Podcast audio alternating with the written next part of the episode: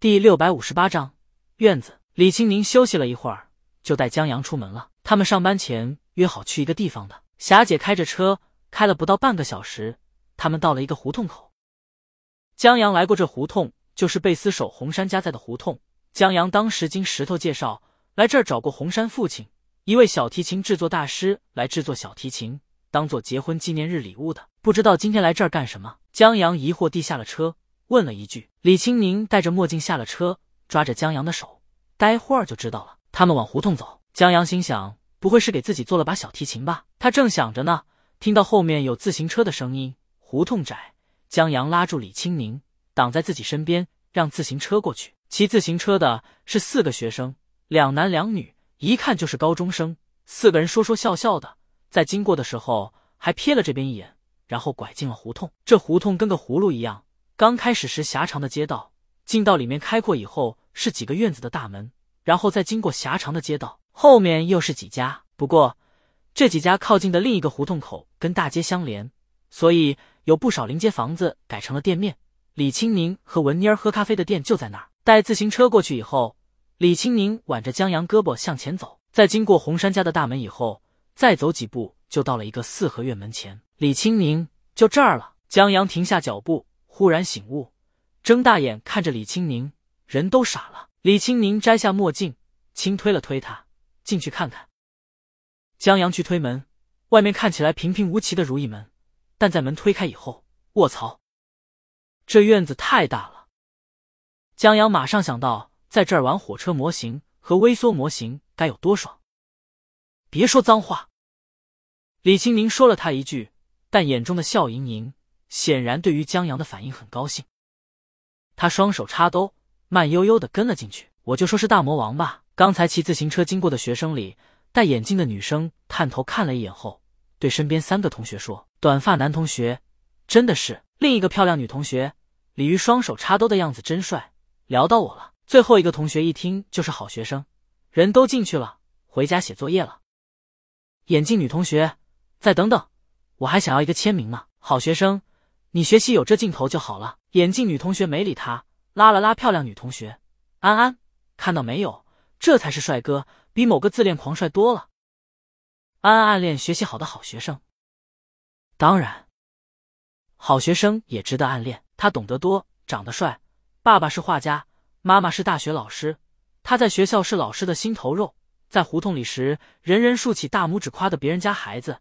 一直是四个朋友里的主心骨。好学生听出了眼镜女孩的揶揄，懒得搭理。唉，短发男同学摸了摸自己的头，大魔王老公留了跟我一样的发型。漂亮女同学脸不一样，发型再一样也白搭。眼镜女同学同意，老贼这发型都能驾驭，颜值果然不一般。短发男同学，老贼。眼镜女同学，他的书不是在刀人，就是在刀人的路上，我们书迷都叫他老贼。好学生。干脆面，高三了，你还看闲书？眼镜女同学喜欢吃干脆面，早饭经常一包干脆面，就当吃了早饭。课间也要来一包干脆面。高一上课的时候，她经常在下面咔呲咔呲的吃干脆面，老师逮住了好几次，说你干脆面转世啊，这么喜欢吃。然后同学们就都叫她干脆面了。眼镜女同学也就是干脆面。我是文科生，多看书才能写好文章，好学生。你粉的偶像可不怎么样，出口就是脏话。那句卧槽听得很清楚。戴眼镜的干脆面，有大魔王这么亲切的纠正，我天天说。好学生，脑残粉，走了，回家写作业。干脆面同学，好了，知道你学习好，别唠叨了。哎，你快回去吧，你再不回去，你妈又要去我们家找了，别到时候又怪我们把你这好学生拐跑了。好学生招呼另外两个同学。走了，在听了好学生的招呼以后，漂亮女同学恋恋不舍的答应一声。干脆面则拉住短发男同学：“咱俩在这儿等等。”好学生提醒短发男同学：“你还要排练元旦节目呢。”短发男同学一听也是，刚要说走，干脆面女同学提醒他：“你备选的三首歌里，《沧海一声笑》可是李玉写的，你不想要个签名？音乐大魔王会庇佑你的。”短发男同学一听也是，他就又不走了。再等等，他们都在这条胡同里住。好学生张了张嘴，话没说出来，跟漂亮女同学一起离开了。短发男同学回头看了看他俩的背影，唉，干脆面拉了拉短发男同学袖子：“这院子听说卖出去了，大魔王买了。”短发男同学：“应该是吧？”干脆面：“那咱们以后就和大魔王是邻居了，还怪好嘞。”俩人在外面等着。这时，红山父亲制作小提琴的大师洪老爷子悠闲的走过来，问干脆面同学：“他奶奶呢？”干脆面：“我奶奶去走亲戚了。”洪老爷子疑惑：“我早上还见到你奶奶了。”干脆面：“您眼花了吧？”洪老爷子：“是吗？”干脆面：“肯定是。”短发男同学看了看干脆面，他早上也看见干脆面奶奶了。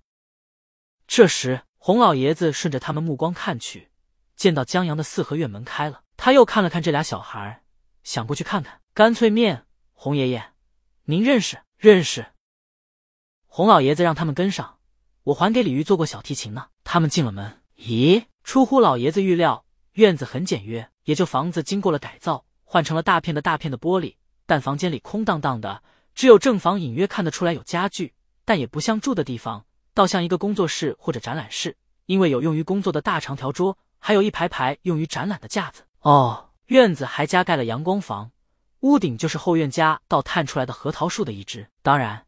现在树干是光秃秃的，但这已经算得上是唯一有设计的东西了，如此而已。至于院子，很宽敞，空无一物啊！干脆面同学和短发同学一脸意外，他们就不知道这院子有什么让江阳惊呼一声卧槽的，还没有他们家院子天棚鱼缸石榴树好看呢。他们正疑惑，李清明他们从后院转出来，李清明还拍打着江阳身上的尘土，爬树上房赶猫，你幼不幼稚？